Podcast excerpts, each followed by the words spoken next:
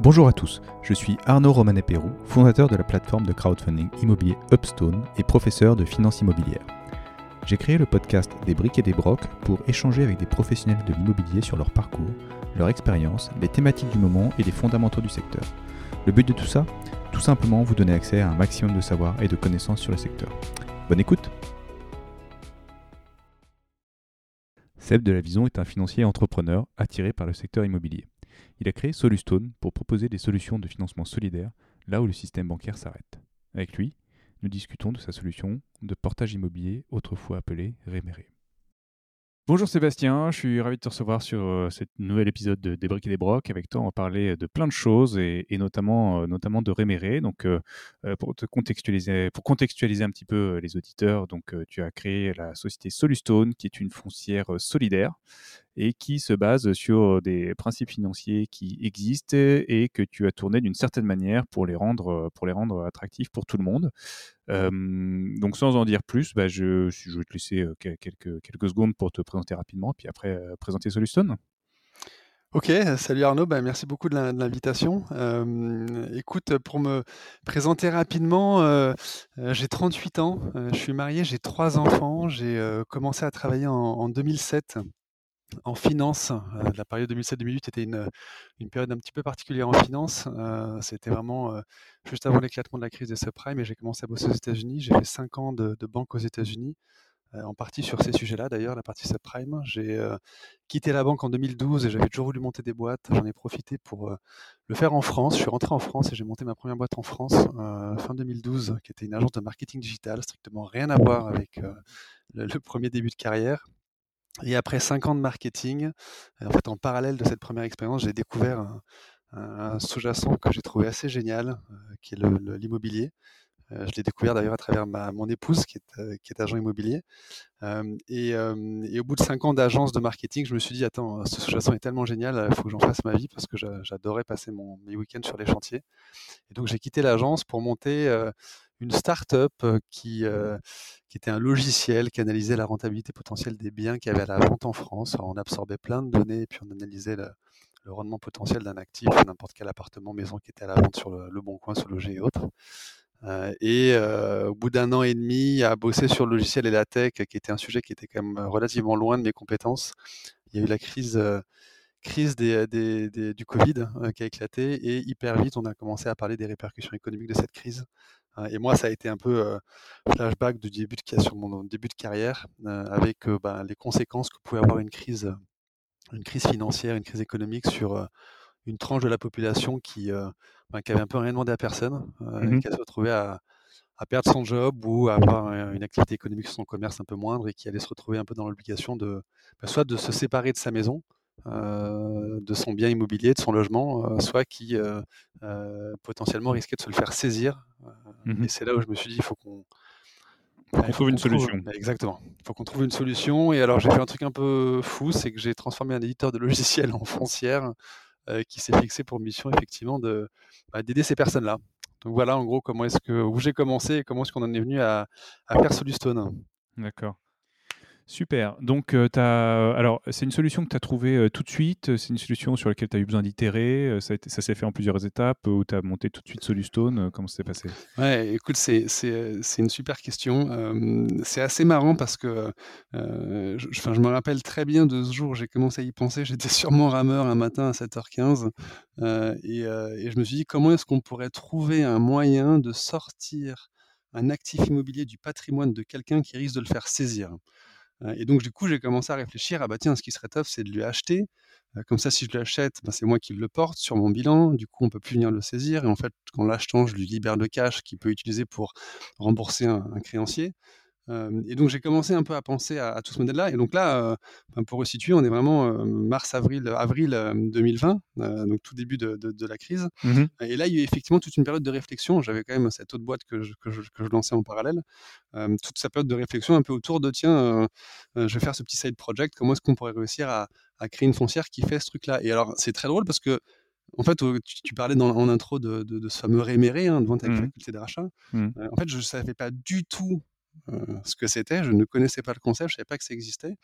Et en fait, en faisant des recherches sur Internet au fur et à mesure de ma réflexion, en me disant, bah, tiens, achat temporaire d'immobilier, porter un bien immobilier, et ben, je me suis tombé sur ce concept qui est au Code civil depuis un paquet de temps, depuis 200 ans, depuis la création, du, la promulgation du Code civil en 1804. Bah, je me suis rendu compte que c'était quelque chose qui existait et qui me permet, qui allait me permettre de faire ces opérations. Donc, donc, c'est, donc l'idée est née assez vite, mais en fait, il y a eu toute une réflexion en parallèle, si tu veux, qui a pris, qui a pris 6-9 mois pour essayer de penser un petit peu le truc. Et puis, encore une fois, c'était pas mon activité principale. Et, et, en fait, le, le, le, le, déclic, ça a été en fait, le moment où on a commencé à me dire, mais tu prends, tu, tu vivres tellement plus quand tu parles de ton espèce de side project que de ta boîte qu'il est peut-être peut temps de te poser une question. Quoi. C'est marrant, donc oui, c'est le side project qui a pris le dessus sur, sur le, le, premier projet. Donc c'est euh, bon, mais euh, bon, on sent, on sent que tu as, voilà, as, plein d'idées, que après il faut tout pousser pour voir un peu ce qui, ce qui marche mmh. mieux et mmh. ce qui plaît le plus. Et donc, euh, donc mars, alors mars-avril 2020, donc voilà, tu te lances en finance en 2007-2008 pendant la crise, et en mars-avril 2020, pendant une nouvelle crise, tu as une nouvelle idée et, et tu la développes. Ouais, exactement. Mmh. Ouais, et, et donc je te dis, c'est c'est vraiment une, une année. En fait, ça a vraiment commencé. Donc il y a eu toute cette phase, cette phase de réflexion et on a vraiment commencé à.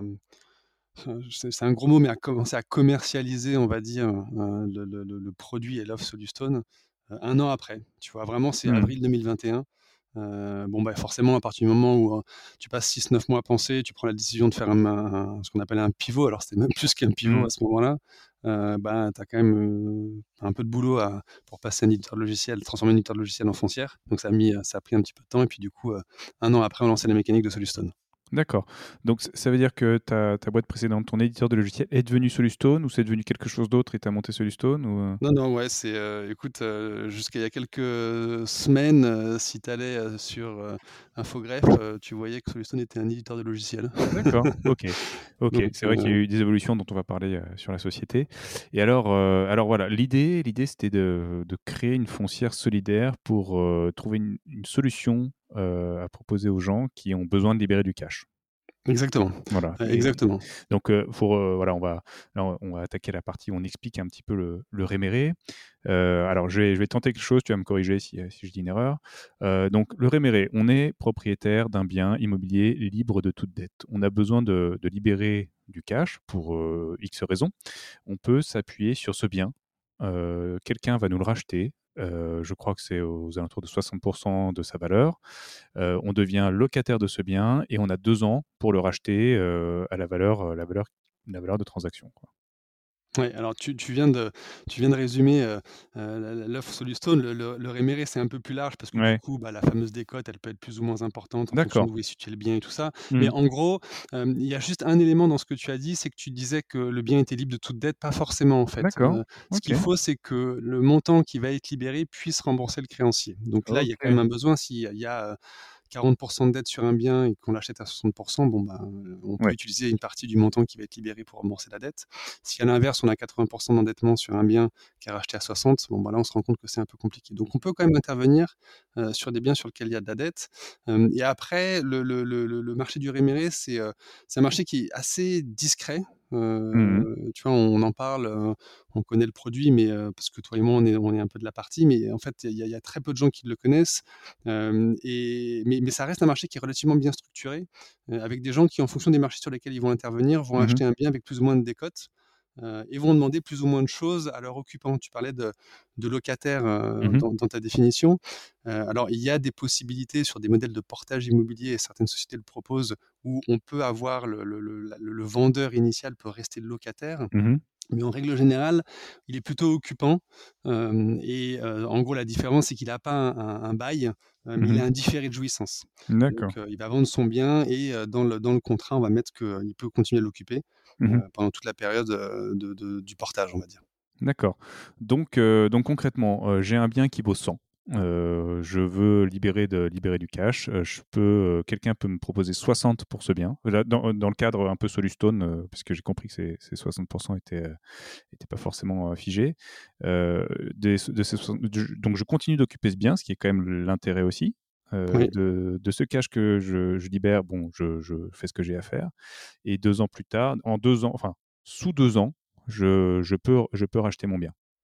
Ouais et et hem et en fait, c'est un élém c'est c'est un vrai élément, central, le côté effectivement occupation. On a voulu créer, Solustone pour protéger ce patrimoine, mais bien évidemment, l'idée, c'était de dire, bah, en fait, on veut pas avoir un impact sur le quotidien des gens, donc il faut bien évidemment qu'ils puissent continuer à occuper. C'est bien, Oui. c'est c'est chez eux et en fait, notre bilan à nous ne vient, que porter temporairement, avec pour finalité et pour objectif que ce bien reste le leur Mmh. Parce que le le le cas d'école finalement, heu, c'est, heu, ça va être des gens qui ont besoin de libérer de de l'argent parce qu'ils ont des difficultés financières, parce qu'ils doivent faire face à à des, voilà, à ces à ces difficultés rapidement et ils ont un bien et ils peuvent refinancer ce bien, finalement. C'est le c'est c'est ouais, c'est clairement le alors je dirais pas le cas d'école, mais le point de départ, de Solustone, C'est vraiment de dire que ces personnes-là, voilà, effectivement et donc il y a tout un enjeu aussi au début, Mmh de t'assurer que la solution, elle correspond aux besoins, du vendeur.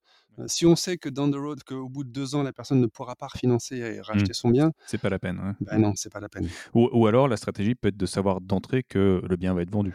Alors ouais, ça c'est un super point que tu, heu, que tu que tu soulignes, c'est que, heu, il y a il y a 2 approches dans le réméré et dans la vente avec faculté de rachat. Donc on dit qu'une une vente et on laisse une option, au vendeur de pouvoir, racheter son bien à n'importe quel moment. Mais le vendeur, peut très bien, en fin de compte, savoir qu'il ne rachètera pas dès le départ, et donc bon, il y a cette faculté n'est en fin de compte jamais exercée et on est dans une vente en 2 temps.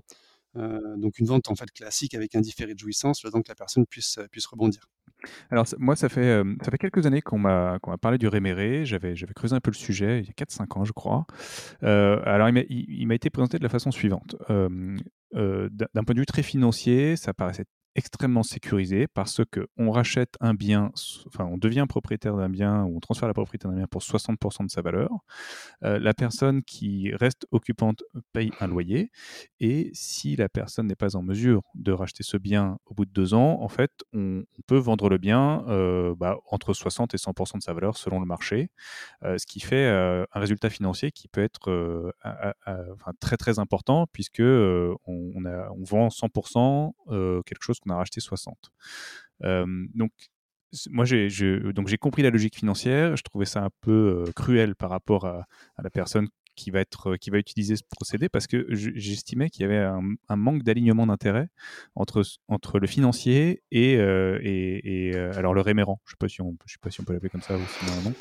Heu, puisqu'en fait le financier a intérêt à sortir le locataire pour pouvoir, vendre le bien et et augmenter son sa rentabilité et je alors peut-être que tout le monde n'a pas cette même approche, mais je sais que vous, vous n'avez pas du tout cette approche. Non, ouais, c'est, enfin, inutile de dire que quand Google a commencé à m'expliquer que ce que je voulais faire, c'était du réméré ou de la vente avec faculté de rachat, je suis tombé sur des, heu, Mmh mh. sur des articles et des commentaires où je me suis dit: «Mais c'est, heu, enfin, c'est, hem, c'est dur». Heu, effectivement, il y a un Mmh. problème de désalignement d'intérêts, et il y a des acteurs quand même qui défendent des belles choses et en tout cas, très clairement, si tu veux, quand, quand mh. nous est arrivé, l'idée initiale, c'est vraiment de partir sur la protection du patrimoine, heu et et donc on a vraiment voulu penser à un produit où on s'est dit: «Quelle que soit l'issue de de de de l'opération financière, hein, vraiment pour, heu, pour parler, heu Mmh. heu, boîte, for profit et et finances immobilières. Heu, quelle que soit l'issue, en fait, ce patrimoine n'est pas le nôtre, on est venu pour le protéger. Donc il serait injuste que nous, on bénéficie du fruit de la vente et donc tout de suite, dans le contrat, ce qu'on a voulu intégrer, c'est ce qui a pas forcément été, hyper straightforward ou simple sur le départ parce que pour, heu, pour un notaire ou un avocat, bah, c'est des mécaniques aussi qui qui faut un petit peu penser. C'est comment est-ce que tu t'assures qu'au moment de la revente du bien, tu te retrouves à avoir un prix, de sortie, et un remboursement du propriétaire, si tu veux, qui va être, dépendant plutôt du montant investi initialement plutôt que du montant de sortie. Mmh. Et donc nous, le le le la ce qu'on a demandé en tout cas à nos conseils, c'était de leur dire: «Nous, on investit 60 dans un bien. Mmh À la fin, quelle que soit l'issue, on veut récupérer 60». C'est-à-dire que si la personne si le vendeur initial nous le rachète, il nous donne 60. Si par contre, la il ne peut pas racheter ou ne souhaite plus racheter et ben, le bien est recommercialisé. Heu, si le vendeur initial souhaite le recommercialiser, il a toute la liberté pour le faire, heu et par contre, il ne nous redonne que 60 et il conserve le reste, pour lui. Oui. Oui, ce qui veut dire que, d'une enfin, du côté du financier, du coup, heu, il y a toujours cette grande sécurité, mais il y a une meilleure redistribution à la fin et puis on peut tout à fait, heu, aussi envisager que le bien qui valait 100 il y a 2 ans, il peut être valoir 105-110, heu heu, au moment de la revente et donc on redistribue en tout cas, le fruit de la valeur de l'actif, à la personne qui le détenait avant. Tout à fait, tout à fait. À l'inverse, si le marché bouge, eh ben, l'investisseur est quand même bien protégé. Et comme tu l'as dit, on est sur un produit qui est quand même relativement sécure parce que tu sais dès le départ euh, quel va être ton niveau de rendement. Tu es un peu dans une approche, euh, pour continuer à parler un peu finance, tu es un peu dans une approche de financement de projet Mmh. euh, où tu connais, tu, tu connais ton, ton, actif, tu sais quel, est le revenu, quel revenu il va générer sur quelle période et tu sais et tu as déjà identifié ton, ta liquidité et ta sortie.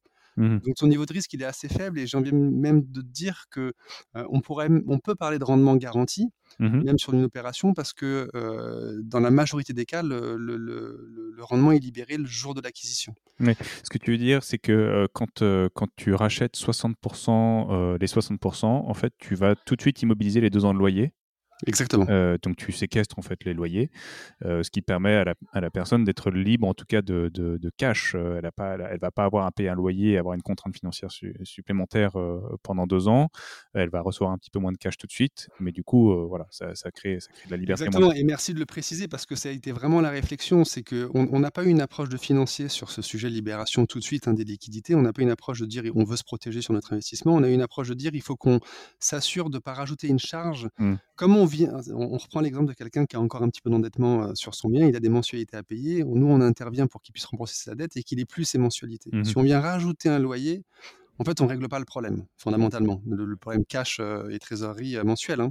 Et donc, on s'est dit comment est-ce qu'on arrive à faire en sorte de, de, de, de s'assurer que dans l'opération qu'on va réaliser, on ne vient pas rajouter une charge supplémentaire au vendeur. Mmh. Et, donc, et donc, dans la réflexion, ça a été hyper naïf de notre part de dire euh, bah, comment est-ce qu'on peut, euh, enfin, je te, je te, ramène sur les réflexions initiales avec le notaire, hein, comment est-ce qu'on peut euh, créer une opération euh, Est-ce que c'est possible de provisionner une partie du loyer pour s'assurer que. Et en fait, c'est là où on a vraiment commencé à découvrir un peu toute cette mécanique qu'il y avait derrière sur le fait que, oui, bien évidemment, euh, on libère 60, on peut très bien dire que sur ces 60, une partie est provisionnée dès le départ pour venir euh, bah, couvrir en fait ces mensualités. Et, et, on est même allé plus loin euh, dans la réflexion, c'est que euh, sur certaines des opérations qu'on va faire, on veut même provisionner l'apport dont le vendeur aura besoin au terme du portage mmh. pour justifier d'un financement auprès de la banque. L'idée, pareil, c'est pas de se retrouver à, au bout de deux ans à devoir reconstituer un apport Mmh. en sachant que bah, on aura eu quand même un enjeu sur certains des profils euh, qu'on va accompagner euh, d'assainissement d'une situation de finances personnelles un peu compliquée. Oui, et pour compléter, de mémoire, c'est loyer, donc on parle d'une période de deux ans, mais qui est, qui est en fait flexible, c'est-à-dire que la personne peut racheter son bien dès qu'elle est en mesure de, de, se refinancer, donc ça peut être au bout de six mois, ça peut être au bout de 12 mois, au bout de 18 mois, et comme on a séquestré deux ans de loyer, les loyers qui, qui ne sont pas dus sont, sont rendus. Tout à fait. Et, en fait, euh, pour, la, la, mécanique, en fait, on, on peut aller même jusqu'à 5 ans. Euh, on peut aller jusqu'à 5 ans, alors quand on est dans des cas où euh, on va parler d'un portage de 3 ou 4 ans, provisionner Mmh. 3 ou 4 ans, ça peut être quand même compliqué. Ça va faire ça, voilà, Mmh. ça va faire beaucoup. Euh, donc on, on- on a, on a beaucoup de flexibilité en fait. hein. On peut même faire une opération de 4 ou 5 ans et décider de ne provisionner que la moitié par exemple des, des loyers. Mais effectivement, ton point est très vrai, c'est que on provisionne cette partie-là, mais encore dans cette démarche hein, de, de- de- de vouloir avoir un impact et d'accompagner et d'aider, euh, bien évidemment, si la personne peut est, est en capacité de racheter plus tôt, on va lui restituer le montant de loyer qui n'aura pas été entre guillemets consommé. Mmh, mmh, ok. Et donc sur cette, sur cette partie, donc on, sent bien, on sent bien que tu as, tu as un peu twisté la solution pour la rendre euh, bah, efficace pour, pour, la personne qui, euh, qui en a besoin, pour la protéger aussi. Euh, donc on, lui, on, lui, libère du cash, on, lui libère de la, de la, charge mentale et de la contrainte financière du, du, loyer parce que les loyers sont pris et rendus si besoin. Si le bien est vendu, toi tu récupères les, les, fonds de l'investissement et tu redistribues le reste. donc c'est c'est voilà. En fait, là, où je veux en venir, c'est que je crois que récemment, tu, ton entreprise a eu le, le titre de entreprise sociale et solidaire. Ouais, ouais. Écoute, c'est euh, c'est euh, on m'en parle pas beaucoup parce que euh, on l'a vraiment fait pour nous. euh, tu vois, dès le départ, quand on a conçu une petite équipe autour de Solustone, on s'est dit, on le fait vraiment pour les. on- Enfin, on, on a eu cette idée parce que bon, moi, la petite histoire, c'est que j'ai commencé à bosser en 2006-2007, mais 2006-2007, euh, on parle beaucoup de subprime en finance, mais en fait, c'est aussi le 2006, c'est l'année du prix Nobel de la paix de, de Mohamed Younous, euh, qui a été un Mhm. peu le, le banquier des pauvres, hein, qu'on a beaucoup appelé Mhm. euh, banquier des pauvres. Euh, et, euh, et en fait, moi, depuis euh, depuis le début de ma carrière, si tu veux, j'ai toujours eu un rêve de réussir à monter une, enfin, de faire un peu ce que ce gars a réussi à faire, de monter une, une institution euh, fort profit euh, et qui joue vraiment sur le, le, le, enfin, le, monde capitaliste comme, comme, comme on peut le Mhm. connaître, euh, mais pour aider avec l'envie d'avoir un impact sociétal fort. et donc, quand on a fait ce choix de, de, de, de, lancer Solustone, pour nous, on voulait vraiment ancrer dans nos statuts bah, le fait qu'on on, on, se fixait une mission, on, le faisait parce qu'on avait envie de, mener un combat et qu'on voulait l'intégrer dans nos statuts et on voulait faire plus qu'écrire une phrase dans nos statuts, on voulait se mettre des objectifs qu'on allait suivre annuellement avec un comité dédié, mmh. voilà, pour s'assurer et même d'aller encore plus loin parce que tu vois, on, parle de protection du patrimoine, on parle de mmh libération de liquidité, on parle d'assainissement de finances personnelles, mais on a même voilà, voulu rajouter un élément environnemental aussi dans, dans nos objectifs. Voilà, pour essayer vraiment de se challenger au quotidien. Et voilà, effectivement, depuis le 2 février de cette année, on, on est hyper heureux parce qu'on a reçu cette qualité de société à mission. Donc ça a été du boulot, ça j'imagine, euh, d'aller chercher cette... Euh, cette, euh, cette alors c'est quoi? C'est un, un, agrément C'est une qualité en fait quand tu... ouais ouais c'est ça, hein, c'est la loi Pacte. Hein, c'est en fait aujourd'hui quand une société qui, qui souhaite ancrer, donc tu as, deux niveaux, hein, tu as un premier niveau qui est mettre une raison d'être, expliquer pourquoi est-ce que tu, les fais, tu fais des choses, et puis c'est quelque chose qui du coup doit primer sur le, le seul fait de faire des profits. Mmh et après, tu as la deuxième étape qui est de dire, bah, je suis tellement convaincu de ma démarche que je vais mettre en place des objectifs qui sont hors bilan, on va dire, hors compte de résultats, mmh que je veux suivre et que je veux, voilà, que, je vraiment que suivre. Et donc, si tu veux, le, travail, il a surtout été, surtout été en interne. Mmh parce que ben, dire je vais être société à mission, je vais avoir une raison d'être, c'est bien beau. mais fondamentalement, au quotidien, qu'est-ce que ça veut dire et qu'est-ce que tu veux suivre et quels sont les objectifs que tu te, que tu te fixes? Et, ça, ça a été un vrai sujet. Donc, ça a été ça a été six mois de réflexion en interne tu vois, avec l'équipe et, et, après ben, l'attente d'une opportunité mmh d'assemblée générale pour faire passer ça auprès de nos actionnaires. D'accord. Qui sont tous depuis le départ alignés, hein, donc c'est vraiment génial. Oui. Oui, j'imagine qu'ils n'ont pas découvert ça au dernier moment. euh, du, coup, du, coup, quels sont les impacts quand tu es une, une, entreprise sociale et solidaire? Quelles sont tes, alors, tes, tes contraintes ou, ou tes, tes, prérequis ou ta, ta, ta mission que, comment ça, par rapport à une société normale finalement?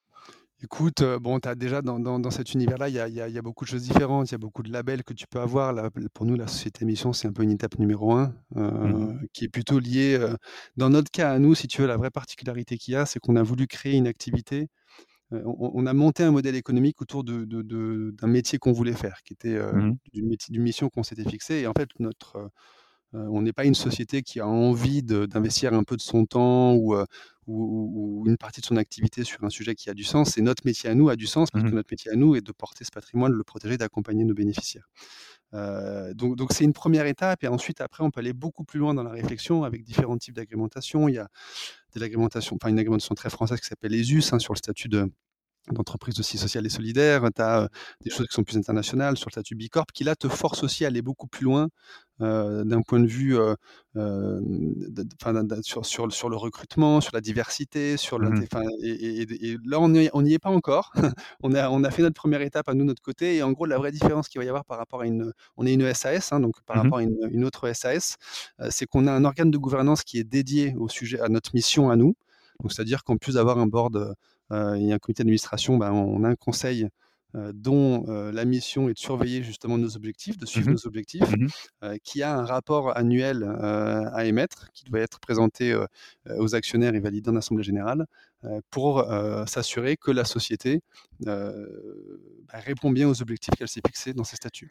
Et donc, tu n'as pas, pas, un organe extérieur qui vient euh, alors contrôler, vérifier euh, ou euh, s'assurer que tu, tu, rentres toujours dans tes dans Oui, tout à fait. Non, non, ouais, bien sûr, ouais, tu as raison. Ouais, non, tout à fait. Tout à fait. Donc, tu es, es, contrôlé extérieurement, effectivement. tu as, un organe qui, et tu peux perdre ta qualité, hein, ce qui, du coup, mmh. est un, est un, vrai challenge. Hein, c'est que, mais c'est aussi bien parce que c'est bien de dire que tu le fais. maintenant, dans les faits, il, voilà, c'est bien d'avoir des convictions, et maintenant il faut, il faut sur le terrain pouvoir délivrer aussi la promesse. Et donc effectivement, tu as un organe qui vient vérifier que tu, tu, tu respectes bien les engagements que tu as pris. D'accord. Donc, euh, ok. Donc, on voit bien, on voit bien que c'est quand même, alors, euh, une contrainte. Non, c'est pas, c'est pas forcément le bon terme. En tout cas, c'est, euh, c'est une, c'est une mission qui est, qui est vérifiée, inspectée et qui, qui, doit avoir du sens. Et la mission de Solustone, alors, pour, pour, tenter de la résumer, ce serait de, d'un côté, c'est de créer une foncière qui va, qui va détenir des actifs temporairement a priori, et de l'autre, bah, c'est euh, d'aider les, personnes qui, euh, qui, en ont besoin, euh, sur, sur un accompagnement, je crois. C'est n'est pas juste leur proposer du cash, leur libérer du cash, ça c'est la solution financière. On dit vous avez besoin de cash, on vous le libère en s'adossant sur votre bien qu'on va rentrer dans notre foncière et que vous pourrez racheter. Mais il y a aussi un accompagnement, je crois. Ouais, alors, bon, si on veut rentrer plus dans dans notre engagement à mmh nous, notre notre raison d'être à nous et notre mission, c'est de, bah, c'est de protéger le patrimoine de ces gens et de mmh préserver le droit à un logement, Donc ça, c'est la mission. Protéger c'est vraiment la mission. et le droit au logement, en fait, était hyper important pour nous parce que, en fait, si tu veux, on se focalise beaucoup sur le le le le le fait de porter, le fait, mmh. Euh, bah, d'utiliser un peu la fiscalité, la finance immobilière pour réussir à, délivrer un peu cette promesse. Mais fondamentalement, il y a quand même un sujet qu'il ne faut pas oublier, c'est que si demain on n'a pas réussi, euh, il y a quand même quelqu'un qui doit vendre sa maison. Mmh. Euh, et que si cette personne, elle vend sa maison, il faut quand même qu'elle puisse se loger dans des, dans, des bonnes conditions. Mmh. Et donc c'est pour ça qu'on a voulu aller plus loin, c'est qu'on a voulu dire, ben, en fait, notre mission, il ne faut pas qu'elle s'arrête à la revente du bien.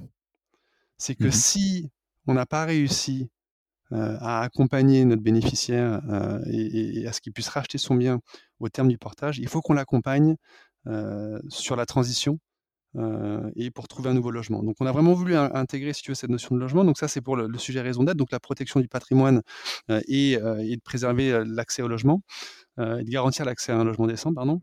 Et ensuite, il y a différents objectifs. Et dans les objectifs, effectivement, il y en a un que, c'est celui que tu as cité.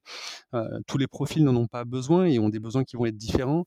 mais l'idée, c'est de pouvoir accompagner pendant toute la phase du portage notre bénéficiaire qui, qui a un besoin spécifique. Alors, le premier besoin auquel on peut penser, c'est le ben, si tu es en situation de surendettement et que tu risques une saisie immobilière, ben, c'est de pouvoir être accompagné mmh. pour assainir ta situation de finances, de et te remettre dans les meilleures conditions pour pouvoir racheter ton bien. mais il y a plein d'autres situations où il peut y avoir besoin d'un accompagnement juridique, par exemple. Alors, on n'est pas juriste de formation et on n'a pas la compétence en interne. Par contre, notre, notre mission à nous, dans ce, dans notre objectif à nous, dans ce cas-là, ce sera de diriger vers un de nos partenaires qui va mmh pouvoir l'accompagner sur ces sujets. Donc effectivement, dans le, on a, euh, ben, on a écrit une, une, mission, une raison d'être, et, on, est allé sur, euh, sur des objectifs très précis en, fonction de la situation de nos différents bénéficiaires. Et, et, alors il y en a deux des objectifs qui sont un peu, un peu plus éloignés, on va dire, de notre mission. Il y en a un qui, je te disais un peu plus tôt, sur la partie environnementale. Donc ce qu'on veut, c'est pouvoir réinvestir une partie de, de l'argent qu'on va du, profit que va générer mmh. Solustone dans la rénovation énergétique des biens qu'on va porter, donc s'assurer qu'on va réduire l'impact énergétique de certains mmh. des biens qu'on va porter. donc ça c'est le premier point. Et alors le deuxième point qui peut paraître un peu, un peu bisounours, mais mmh. c'est de redonner le sourire à nos bénéficiaires. On, est dans des situations de temps en temps qui, qui sont hyper difficiles et c'est peut-être la partie que j'avais la moins anticipée. c'est qu'on rentre dans, dans, le quotidien des gens et ils partagent avec nous des, des, situations qui sont vraiment pas simples. Mmh. Et, et, voilà, et on essaie vraiment de rester toujours dans, une, dans un discours très positif, avec cette, cette lueur d'espoir sur la fin, et bah, qui est notre objectif à nous, si tu veux, quand on rentre dans une transaction. Bah, voilà, c'est de, c'est d'avoir identifié, si tu veux, cette fameuse liquidité pour employer un terme financier, mmh, mmh, mais avec pour objectif justement d'avoir bah, réussi notre pari euh, qui est d'avoir aidé et d'accompagner euh, notre, bénéficiaire.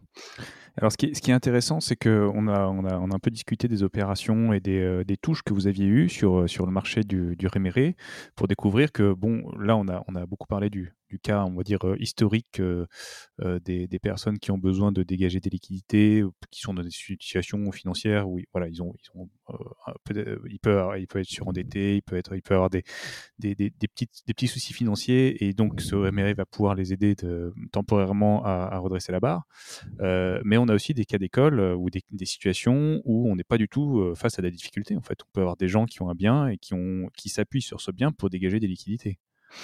Écoute, ouais, c'est assez incroyable. Quand on a lancé Solustone, on avait identifié un peu, on va reprendre des mots très business, hein, mais un peu un marché cible, euh, qui mmh était cette population des gens qui étaient en, surendettement. On parle de 143 000 personnes en France euh, avant, avant crise Covid. Euh, et dans ces gens-là, en fait, bah, il y a plus de 10% des gens qui sont propriétaires de leurs biens. Donc on était mmh. vraiment focalisé sur, sur, ces personnes-là. Et, on parle du coup de pas beaucoup de personnes. Hein. Enfin, tu 10% de 143 000, ça, ça, fait pas beaucoup de personnes quand on, quand on voit qu'il y a 1 200 000 transactions immobilières en France par an. Euh, mais euh, en, avançant, si tu veux, euh, et en commençant à délivrer un peu cette promesse, je disais qu'on avait commencé à commercialiser en avril 2021. Les, on va dire, 4-5 premiers mois on a commencé un peu à construire notre notoriété, Mmh expliquer ce qu'on faisait. C'était assez calme. et depuis octobre, c'est, c'est, c'est, c'est- on a beaucoup, beaucoup de, de sollicitations. Et effectivement, on s'est rendu compte qu'il y a un truc qu'on n'avait pas du tout anticipé, c'est que ce besoin-là, il est, le besoin en fait, auquel on répondait n'était pas juste un besoin de protection de patrimoine, c'était un besoin d'accès au financement. Et que le besoin d'accès au financement, en fait, c'est alors, je donne un chiffre comme ça, je n'ai pas expliqué comment est-ce Mmh. qu'on est Mmh. arrivé là, mais on, on, s'est- on a bouffé beaucoup de data INSEE et autres pour essayer de comprendre un petit peu euh, qui étaient ces personnes qui étaient hors financement. Et on est à 20% de la population des propriétaires. Euh, Et, et- et là, euh, on a tout. Donc, on a effectivement le profil dont tu parlais, qui peut être Mmh. quelqu'un qui a qui fasse un arbitrage financier à faire, on va Mmh. dire, hein, et qui n'a Mmh. juste pas accès au circuit de financement parce que trop de dettes, un gros investisseur locatif, un marchand de biens, un promoteur qui bah, est un peu hors circuit bancaire et a besoin de faire une opération. Euh, mais on a aussi des gens, euh, des chômeurs, des retraités euh, qui ont un plus de 75 ans, par exemple, pour qui les financements sont plus compliqués à obtenir, des personnes qui sont, qui sont malades, qui sont handicapées, qui sont même en situation de divorce. hein. à partir du moment Mmh. où le revenu du foyer va être divisé par deux, ben, ça peut être un peu plus compliqué.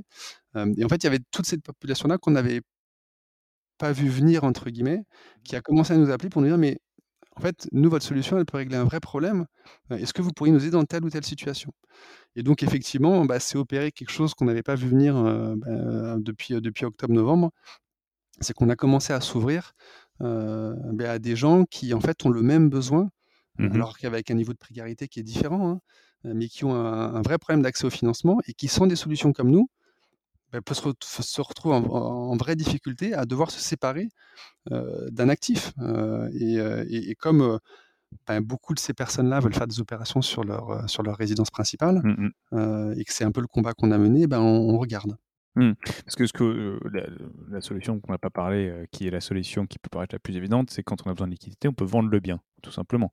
Mais là, l'idée, c'est de, c'est que on n'a peut-être pas forcément envie de vendre le bien parce qu'on y vit et qu'on a, qu'on envie d'y rester. Donc, euh, l'idée, c'est de s'appuyer justement sur cette valeur de bien pour, pour dégager des liquidités de façon temporaire et, et continuer à jouir de ce bien. Ça peut être parce qu'on est, est, on est, installé, installé avec ses enfants, on a toujours vécu là, on n'a pas envie de bouger. Et effectivement, alors, on peut, on peut, euh, on peut vendre le bien, ce qui résout une partie du problème, mais qui en crée un autre parce qu'après, il faut se loger. Euh, donc, euh, Ouais, et, ce que tu dis, euh, enfin, tu vois, c'est c'est marrant hein, parce que tu, euh, tu, tu- tu racontes un peu tout ce qui est passé, tout ce qu'on a vécu nous euh, pen- pendant ces 12 derniers mois, mais cette envie initialement, effectivement, de, de- de- de vouloir vraiment protéger cette maison, toute l'histoire qui est autour, ce patrimoine, on est bon, en plus français hyper attaché à la pierre, mais mmh, Mais enfin, j'ai aussi des enfants et j'ai peint une chambre et euh, j'ai accroché un tableau au mur et, euh, mmh, et tu vois, il y a tout, il y a vraiment quelque chose qu'on voulait protéger. Et en fait, pareil, en avançant, on s'est rendu compte que bah, il y a effectivement ça, mais même d'un point de vue financier, l'alternative que tu viens d'évoquer, qui est de vendre, elle a un coût. mmh, Parce que tu vends ton bien immobilier déjà, bah, si tu es dans l'urgence, tu peux mal le vendre.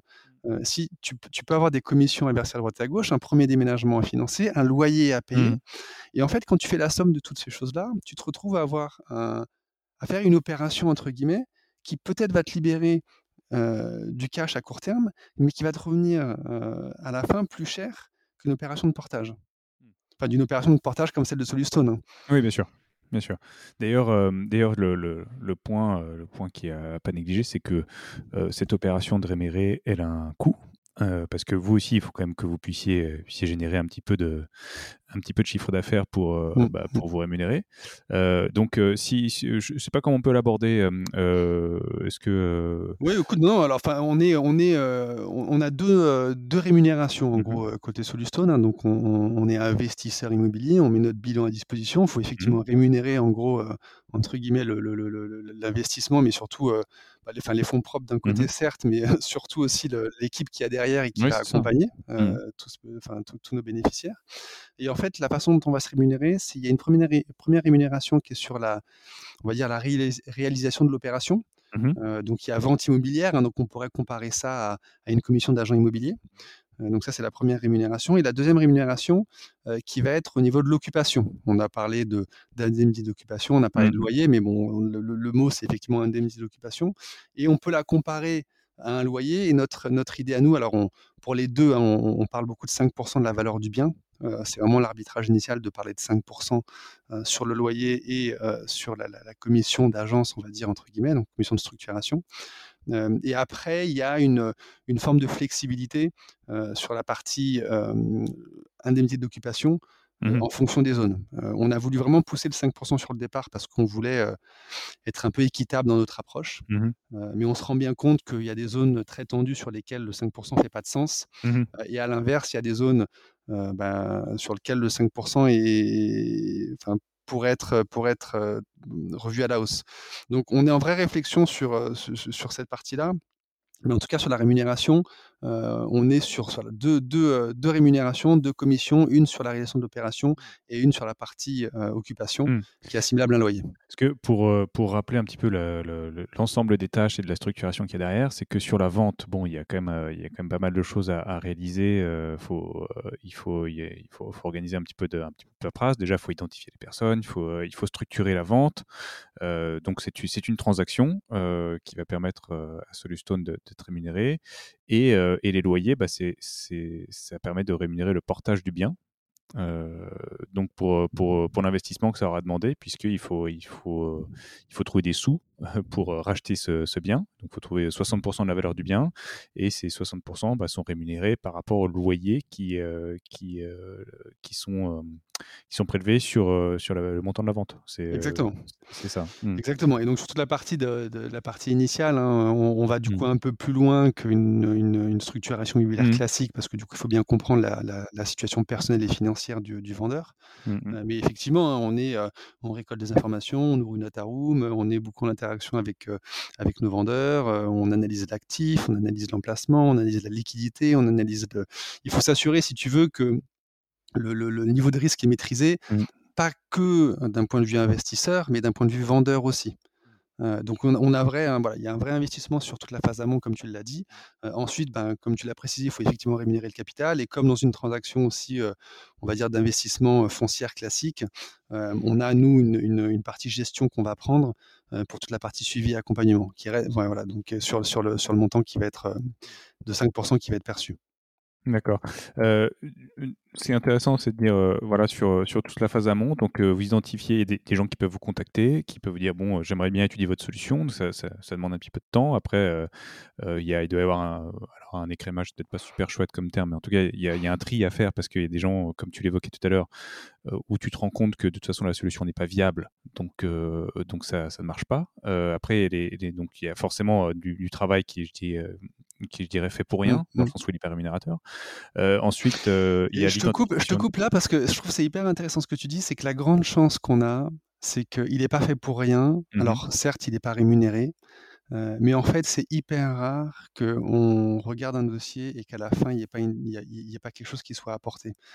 et tu vois, on redirige très, très souvent, enfin même tout le temps, hein, soit effectivement nous, on peut intervenir, soit on va rediriger vers des acteurs associatifs, mmh. par exemple, qui, vont pouvoir accompagner et aider sur, ben, sur, sur certains des sujets. Donc le temps n'est pas perdu, ça c'est intéressant de le dire, puisque quelqu'un qui va vous contacter, il n'aura peut-être pas la solution Solustone, mais il aura peut-être des contacts pour trouver une solution en tout cas pour sa situation. Exactement. Ok. donc voilà, il y, a ce travail en amont d'identification, d'analyse, donc il faut regarder l'actif. se pose la question de la valo. comment, tu, comment tu valorises l'actif? Mmh. Euh, ouais, écoute, euh, bonne question. Bon, il y a, il y a aspects. Il y a une première qui va être très, euh, très orientée data. On va récupérer beaucoup de données sur l'actif, on mmh va faire tourner beaucoup de simulations sur différents outils, on va regarder les comparables. On a la chance d'être dans un, dans un pays où il y a beaucoup de données accessibles. aujourd'hui, on a accès aux 5 ou 6 dernières années d'historique des transactions immobilières, donc on peut regarder tout ce qui s'est passé sur le marché, on peut regarder ce qu'il y a de disponible sur le marché aujourd'hui. Donc la première chose qu'on va faire, c'est ça. C'est vraiment faire différentes estimations alors pour donner un ordre d'idée, hein, donc on regarde cette fameuse base de données pour regarder l'historique des transactions. On fait tourner mmh ensuite en parallèle quatre simulateurs qui font partie des meilleurs simulateurs immobiliers auxquels, on a accès. Euh, ensuite, nous, on fait nos propres estimations derrière en fonction de la connaissance qu'on a des différents marchés sur lesquels sont situés les biens. Donc ça, c'est la phase amont pour se faire une, idée du prix du bien. Et ensuite, il y a toujours une visite forcément euh, du bien. Mmh. Euh, donc ça, c'est à notre niveau, au niveau de, de Solustone. Et ce qu'on fait, c'est que, bon, c'est hyper facile hein, quand tu es acheteur de dire à quelqu'un ton, ton bien vaut 100, je vais l'acheter 100. Mmh. Euh, mais bah, quid de l'objectivité de notre analyse?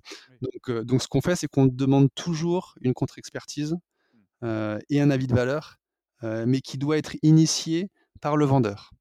D'accord. Voilà. L'idée, c'est vraiment que ce soit objectif et comme ça, quand nous on arrive avec un prix et ben, en face de ça, il y a un expert et un agent immobilier qui aussi ont donné un prix et là, voilà donc au moins l'avantage, c'est que ça permet d'être objectif, si tu veux, dans le dans la prise de décision du du du fameux 100 final et donc du 60 heu, à la fin.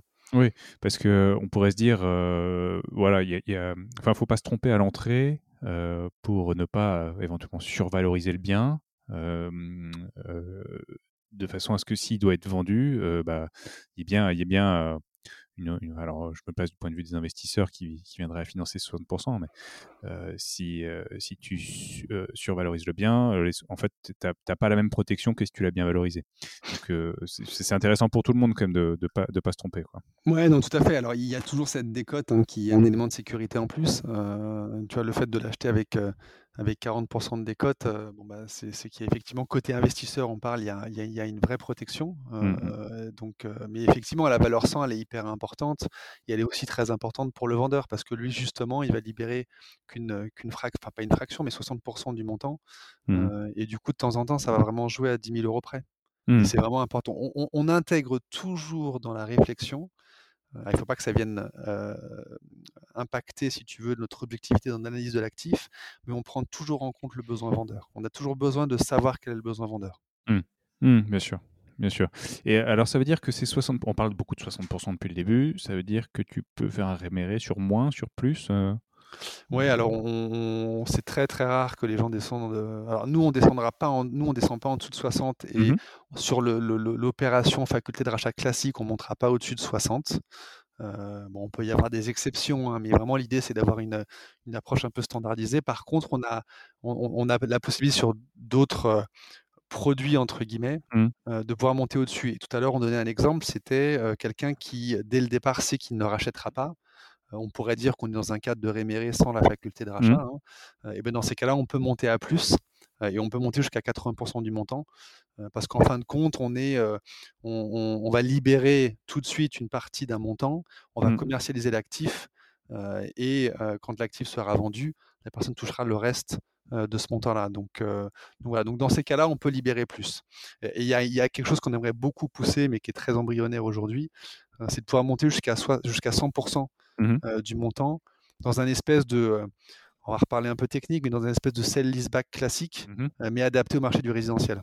D'accord, d'accord, oui, permettre à quelqu'un qui a qui souhaite continuer à vivre chez lui, mais ça. forcément en être Mmh. propriétaire, de pouvoir libérer la totalité du montant de son Ouais, bien. parce que parce que ne l'ou ne l'oublions pas, l'idée c'est, c'est de pouvoir, heu, dégager de la liquidité, mais rester dans le bien pendant un temps. Exactement. sinon s'il faut juste le vendre, on le vend le bien et donc toi tu, actes cette liquidité, tu, et la personne a la la faculté de rester rester dans le bien. Donc dans dans dans des cas, tu as un exemple? Tu aurais un exemple, concret de de que pourquoi une personne, serait intéressée pour faire un un réméré, heu, sur un bien qu'elle détient, avec l'objectif de le vendre au bout de 2 ans? Ouais, alors écoute, il y y a il y a plein d'exemples concrets, Mmh on a parlé beaucoup de la situation de surendettement. Je pense que tout le monde peut peut peut le visualiser, hein. Mmh mh. Quelqu'un qui a besoin de rembourser une dette, sinon il risque de se faire saisir. Mmh ça peut être violent, hein, la saisie, hein. On on les gens sont relativement à l'aise avec le principe de la saisie parce que c'est quelque chose qui est encadré par la loi et mais mais un bien qui est saisi, c'est un bien qui peut partir, avec des décotes qui sont, heu, qui sont très violentes et aucun Mmh. espoir de récupérer quoi que ce soit plus tard. Des, heu, on je crois que c'était peut-être le deuxième dossier qu'on nous a amené. Mmh c'était horrible, on nous a appelés 24 heures avant l'adjudication, donc c'était et donc on pouvait plus nous se positionner, en termes en en tant que faculté de rachat, mais on on on aurait pu tenter d'aller à l'adjudication, mais les 24 heures qu'on nous laissait n'étaient pas suffisants pour pouvoir se positionner sur l'actif. Mais mais d'un d'un actif qui à la fin, le bien, pour on va reprendre notre notre fameuse base 100, le bien valait le le bien valait 100, heu, la dette qui était remboursée sur l'actif était de 15, Mmh et le bien, il est parti à 50. Ah oui, c'est violent, hein? Mmh. c'est c'est violent. Heu, c'est violent pour rembourser une dette de 15. Donc sur une sur donc un sur un bien qui vaut 100, la personne, touche 50 moins 15 donc heu, 35 quoi. Ouais, ouais et et donc c'est c'est donc, heu, donc ça, c'est vraiment le premier cas qui peut être hyper violent et c'est vraiment le le le le combat principal qu'on veut mener et après tu as des cas de, des situations qui sont très difficiles, hein, mais une situation de de de de divorce, Mmh. de ou de succession, par exemple. On va parler d'un d'un rachat de soult où il faut racheter au conjoint ou, heu, ou, ou, à l'indivisaire une partie de, de, de, l'actif, et bien pour pouvoir libérer cette liquidité, un portage immobilier peut être une, une, une, solution de le faire. donc ça, c'est un autre cas. on a des cas, on a eu un cas qui pour le coup, on, continue à se battre et, dessus, malgré le fait qu'on ne peut pas se positionner sur, sur, sur une vente avec faculté de rachat classique. C'est quelqu'un qui avait déjà fait une opération similaire. Mmh et on a essayé de, on a essayé d'être, de nous racheter le bien à l'investisseur en réméré pour permettre à cette personne de le racheter au, terme de l'opération. Et c'est hyper compliqué parce que la personne, en fait, bon, c'était une situation de divorce, situation de, un, petit, un petit peu compliquée initialement. Et en fait, ça a été mal suivi pendant toute la période du premier portage et la personne a, s'est séparé de, de, beaucoup de ses actifs mmh. euh, et s'est pas retrouvé en capacité de l'acheter. Et en plus de ça, quand il a fallu le racheter, il a été très mal conseillé d'un point de vue de financement. Bon, je passe les détails, mais en tout cas, ça c'est un, un, cas de quelqu'un qui est déjà rentré dans une opération et qui n'a pas de moyen de sortie. Bah, nous, on peut intervenir, par exemple. Mmh. Euh, et, et, après, il y a des cas de euh, il y a des cas de personnes qui, on se retrouve au chômage et on a besoin de libérer des liquidités et la seule solution qu'on a, c'est de vendre son bien. Hein, et ben nous, on est une alternative à la vente. Mmh. Hein, et là, du coup, on reparle des différents cas sur euh, euh, quelqu'un qui ne va pas rassurer une banque. Mmh. Euh, et, pour le coup, c'est pas que je jette la pierre aux banques. Hein, ils ont des mmh. systèmes de scoring qui, sont ce qu'ils sont. Et effectivement, quand quand il y a une maladie, quand il y a un handicap, quand il y a un chômage, et ben c'est des dossiers qui sont plus compliqués à, financer. Dans ces cas-là, ben, nous, on peut offrir une alternative. donc et, après, bah, tu donnais un petit peu plutôt aussi différents exemples de euh, ben, je prends l'exemple d'un marchand de biens, par exemple, mmh. hein, qui voit une opportunité passer, qu'il aimerait faire, mais euh, il a déjà un peu enfin, il, a, il, a un peu trop d'endettement, on va dire. Il a besoin de libérer une partie de liquidité pour pouvoir faire cette opération, ou à minima acheter l'actif sur lequel il veut faire son opération. Et ben, il peut s'appuyer sur un autre actif. voilà, et que du coup, nous, on vient de rapporter, libérer la liquidité pour lui permettre d'acheter d'acheter cet autre bien. Mmh. ce qui me fait penser à la question que je vais poser depuis, depuis tout à l'heure que j'ai en tête, c'est les, les, montants dont on parle. on parle de, de, de, de quelle valeur d'actifs, de, de, combien combien ça, tu, tu, vois des choses passer, juste pour, pour avoir un ordre de grandeur. Hein. Oui, alors je, je, je, pense que je vais être un petit peu déceptif, mais en fait on a tout, hein. on a vraiment de tout. ça va de, de, de, 50 000 euros à notre cible, notre cible principale. Je vais te répondre plutôt comme mmh. ça. La, la mmh. cible principale euh, donc de personnes qui sont vraiment dans des situations un peu compliquées et qui ont vraiment besoin de, bah, de, protéger leur patrimoine ou, euh, ou, de régler une situation financière un peu compliquée. Euh, on est sur des actifs qui vont être un prix moyen, on va dire, entre 300 et, 400. Mmh donc je pense qu'on peut, on peut dire 300 en prix moyen. et ensuite, sur des, si on prend des personnes, par exemple, qui sont des personnes, personnes âgées qui n'ont plus accès au financement, on peut être sur des actifs qui sont un peu plus chers. Euh, et après, on a, on a vu passer hein, des, euh, on a vu passer des dossiers à plusieurs millions mmh. euh, sur lesquels nous, on, on, on, décide de pas se positionner et du coup, à ce moment-là, on, on appelle des partenaires à nous. Mmh. mais on, voilà, on voit vraiment de tout. Nous, notre, notre, notre cœur de cible, on va dire, on est plutôt sur un prix moyen à 500 au global. Mmh. D'accord. Ouais. Donc ça, c'est la valeur de l'actif et ça permet de dégager 60% de liquidité par rapport à, par rapport à ce prix-là. Ok. Non, c'est pour, pour, pour, avoir un ordre de grandeur. C'est vrai que c'est toujours intéressant. Cette base 100 est intéressante, mais euh, concrètement. Ouais, ouais, ouais. C'est, euh, mais il y a beaucoup de. Mmh, ce qui est très compliqué, si tu veux, dans, dans, ta question, elle j'allais dire, elle fait un peu mal, mais elle fait un peu mal aussi parce que ça te confronte à une réalité, c'est qu'il y a malheureusement des biens sur lesquels on ne peut pas y aller euh, parce qu'il parce qu'il y a trop de risques. Mmh. Et, et, si tu veux, nous, on a un rêve.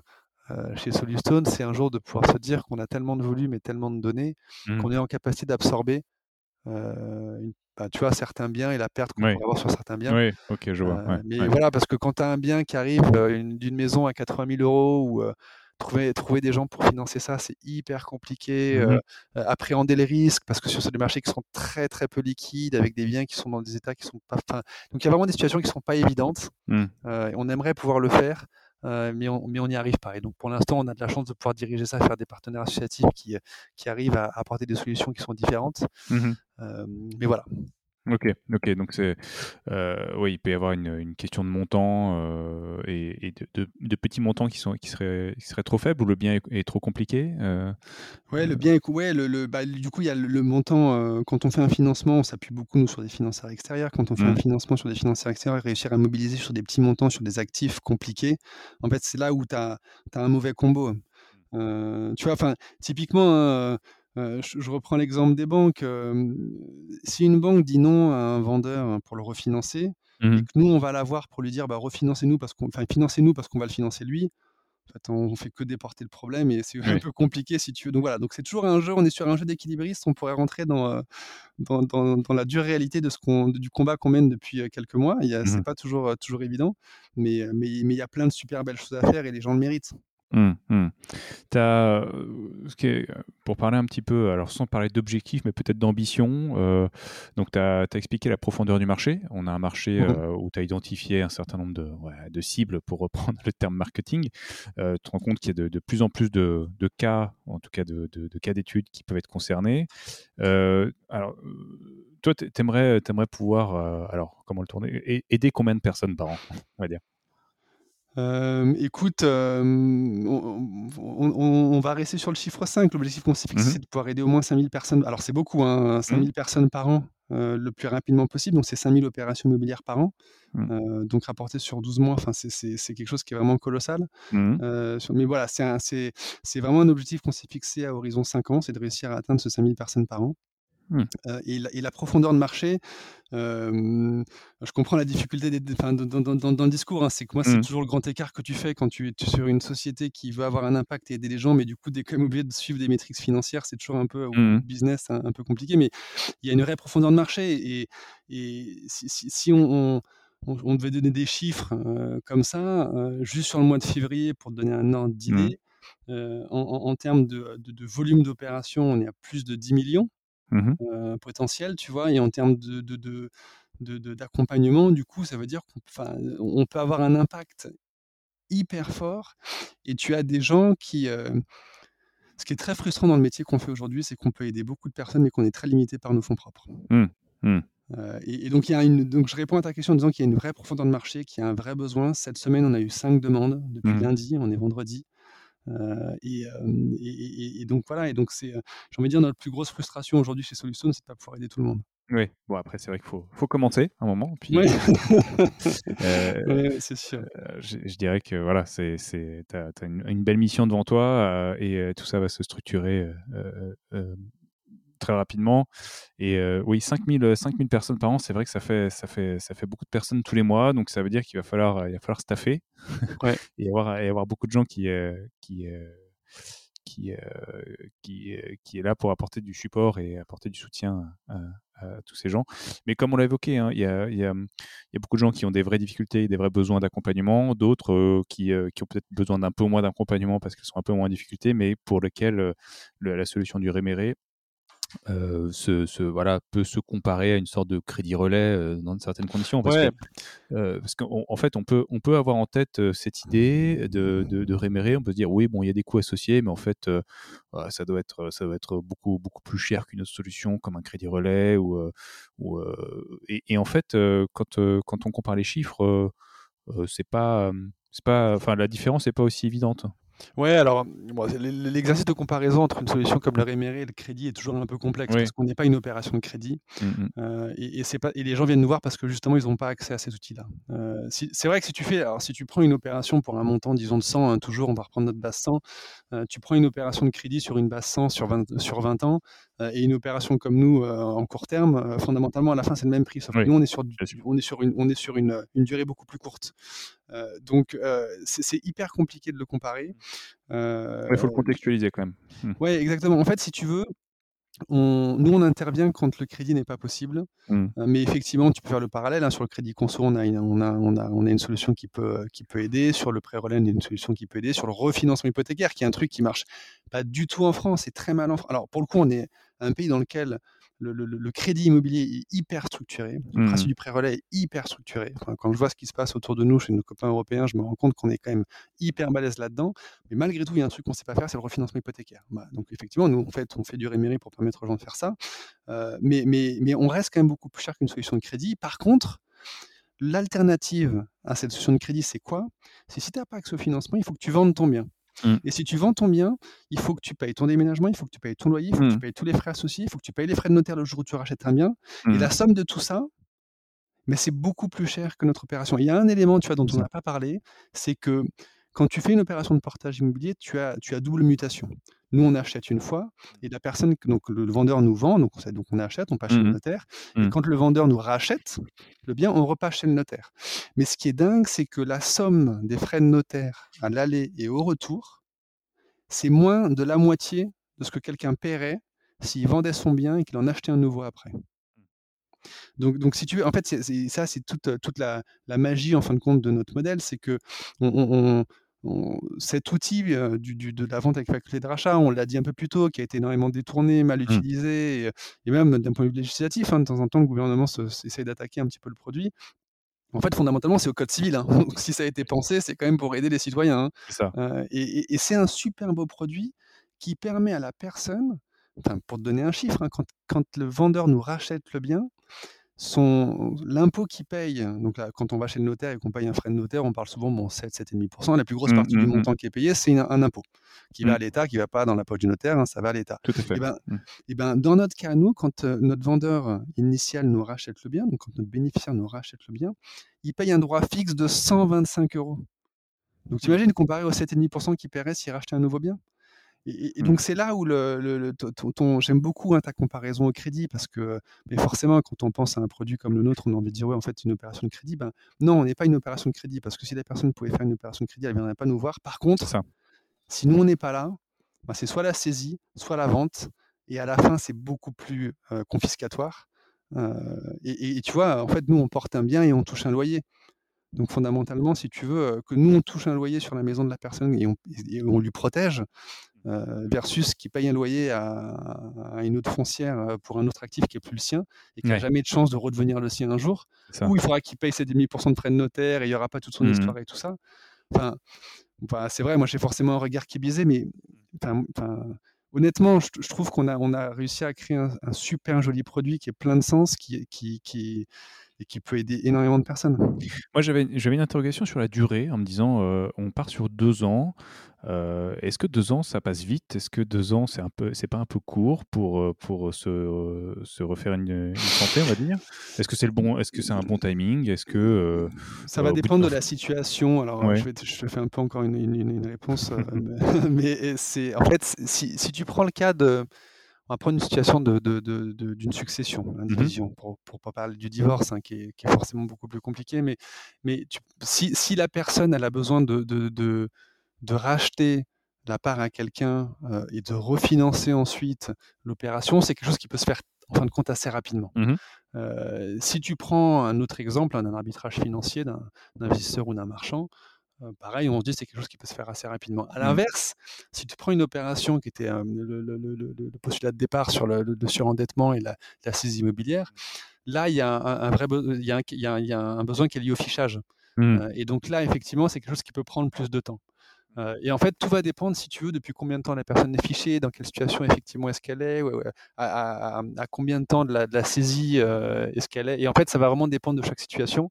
Donc, en moyenne, pour te donner un chiffre, une opération de réméré pour permettre à la personne de sortir, c'est 18 mois. D'accord.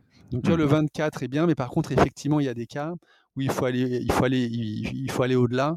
Euh, et il y a des moments où, quand on arrive à des, des- des durées qui sont qui font plus de sens par rapport à la situation, euh, on a un boulot qui est super dur. hein, euh, Mhm. C'est de temps en temps d'annoncer que ben, qu'en fait, on peut pas le faire. Enfin, Ouais, on est oui, on peut le faire, mais mais mais et, et tu vois, je l'ai eu. euh, je te parlais un peu plus tôt d'un dossier qu'on suit depuis très longtemps et sur lequel on, on, on- c'est pas qu'on peut pas se positionner, c'est qu'on veut pas se positionner parce qu'en fait, on estime qu'on n'est pas la meilleure solution. Et, et- et- et c'est super dur hein, de dire à quelqu'un en fait qui a envie qu'on vienne, Mm. ben, en fait, on viendra pas. Mais en fait, on, on le fait pas. C'est pas parce qu'on veut pas.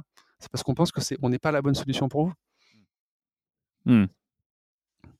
Donc, donc voilà, donc la durée, effectivement, c'est un vrai point. Le 24 peut, peut, peut, peut, bouger, mais dans la plupart des temps, dans la plupart des cas, c'est suffisant.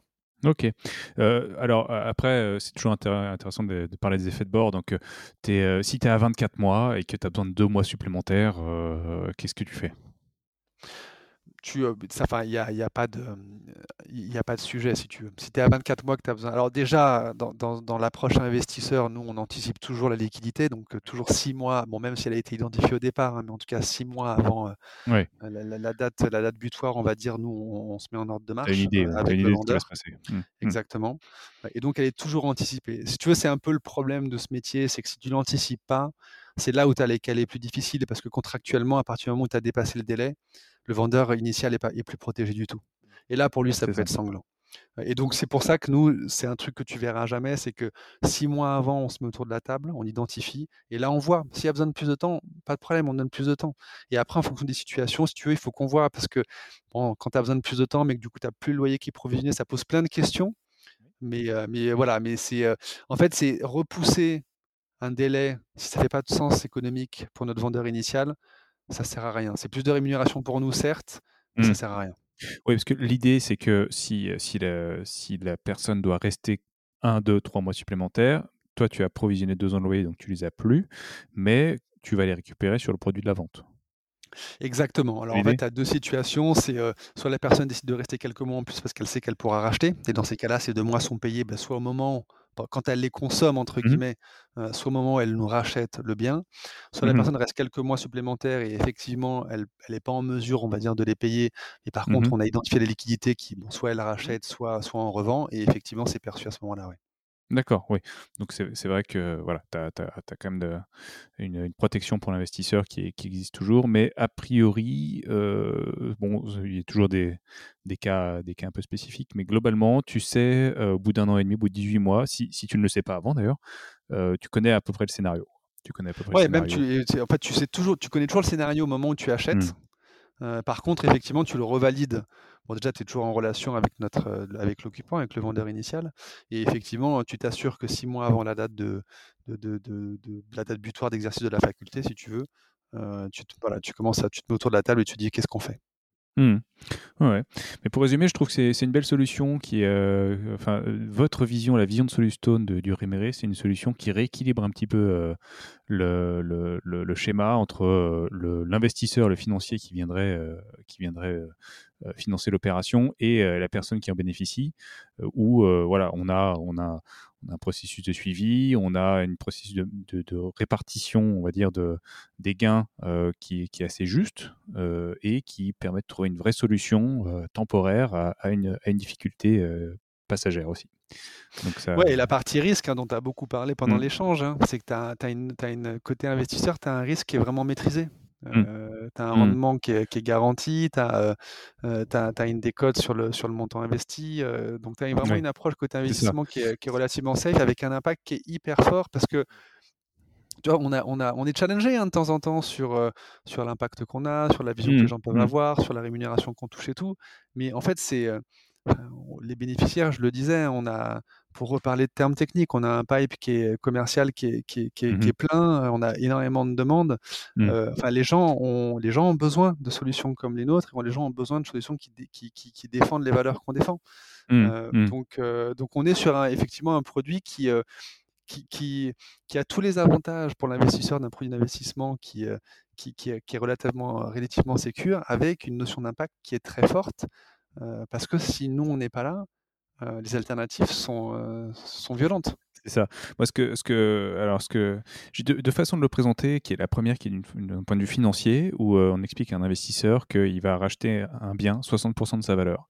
Euh, que sur ces 60%, on va prendre deux ans de loyer. Donc on a deux ans, tu l'as dit, hein, deux ans de loyer garanti, puisqu'on a déjà l'argent, euh, que le capital, alors il n'est pas garanti parce que c'est très compliqué à garantir, mais en tout cas, on peut estimer que avant que le marché fasse moins 40%, il faut qu'il se passe plein de choses. Alors il se passe, il se passe plein de choses compliquées dans le monde aujourd'hui, mais de là à ce que le marché s'effondre en France de 40%, euh, voilà, ça paraît compliqué. Donc on a, d'un point de vue financier, l'investissement, il est on va dire, il est assez, il est assez sécurisé, il est ultra sécurisé. Mais ce que, ce que je rappelle, c'est que au-delà de, au-delà de l'investissement financier, il y a un investissement, euh, il y a un investissement humain. C'est-à-dire qu'on va, cette solution, elle permet à des gens de, d'être aidés, elle permet à des gens de sortir de situations. Donc, on peut, on peut l'attaquer du prisme financier, mais finalement, il n'y a pas grand-chose à dire parce que on, se rend compte que ça s'est rodé, quoi, ça tourne. et, et, on peut vraiment donner du sens à son investissement quand on va soutenir des gens qui, qui, en ont besoin temporairement. C'est, c'est, c'est ça que je trouve chouette, c'est qu'on peut, vraiment, on a, on a on a un sens euh, social solidaire euh, qui en plus euh, a une contrepartie financière. Ouais, et, tu vois, c'est un, je sais pas si c'est la bonne façon de le dire, mais c'est un vrai kiff au quotidien. Et tu parlerais avec l'équipe. C'est nous, on se lève le matin en sachant qu'on va faire travailler de l'argent pour aider les gens. Mmh. Et, et, du coup, c'est, je reviens à ce que je disais un peu plus tôt sur mon, sur ma découverte du monde de, la, de, l'investissement à impact, on va dire, et de mmh. l'entrepreneuriat social en 2006 avec Younous. Euh, où tu te rends compte que tu peux réussir à monter des modèles de boîtes qui sont viables, rentables, mmh. et dont le métier, c'est d'aider les autres. Euh, mmh. euh, et, non, non, et c'est et ouais, c'est c'est c'est un vrai bonheur au quotidien. Ouais, donc, donc on, comprend bien le truc. Donc voilà, c'est une, solution très chouette et, et a priori, a priori qui est voué, qui est voué à, un succès certain, puisqu'il y a un marché, il y a une demande, euh, et, mmh. euh, et on, sera, on, sera, on pense que, que les investisseurs seront prêts à, suivre, à suivre ces solutions, euh, puisque ça, ça permet d'allier sens et, et finance. Ouais, ouais, écoute, c'est c'est le, combat qu'on mène. Donc, s'il y a des questions, toujours ravi d'y répondre. Bah super, ça me, ça me permet, bah on, va, va, pas tarder à conclure cet échange, ça me permet d'arriver à, à, la question de, bon, si on doit te poser des questions, si on doit trouver des informations sur Solustone, comme on fait, il y a un site internet, il y a une page LinkedIn. Ouais, il y a, y, a, y a, effectivement les deux. Hein. Site internet solustone.fr. Mmh euh, on est aussi sur, sur LinkedIn, euh, sur, sur, la page, sur la page Solustone. Moi, c'est mmh Seb de la Vison. Euh, je suis sur LinkedIn aussi. Mon email, c'est seb.solustone.fr. Mmh Et il ne faut pas hésiter. Il faut pas hésiter. on est toujours content de, de, parler de la solution, d'échanger et puis de, bah, de, de, de, de s'inspirer aussi un petit peu de, de gens qui peuvent partager la même vision que nous. Bah super. Bah, écoute, Seb, merci beaucoup pour cet échange. Tu nous as permis de tout comprendre sur un, le Réméré, deux, Solustone et, euh, et la magie que va faire Solustone euh, dans, dans le secteur. Donc, euh, je te remercie encore grandement. Merci beaucoup à toi, Arnaud, pour l'invitation. À très bientôt. Au revoir.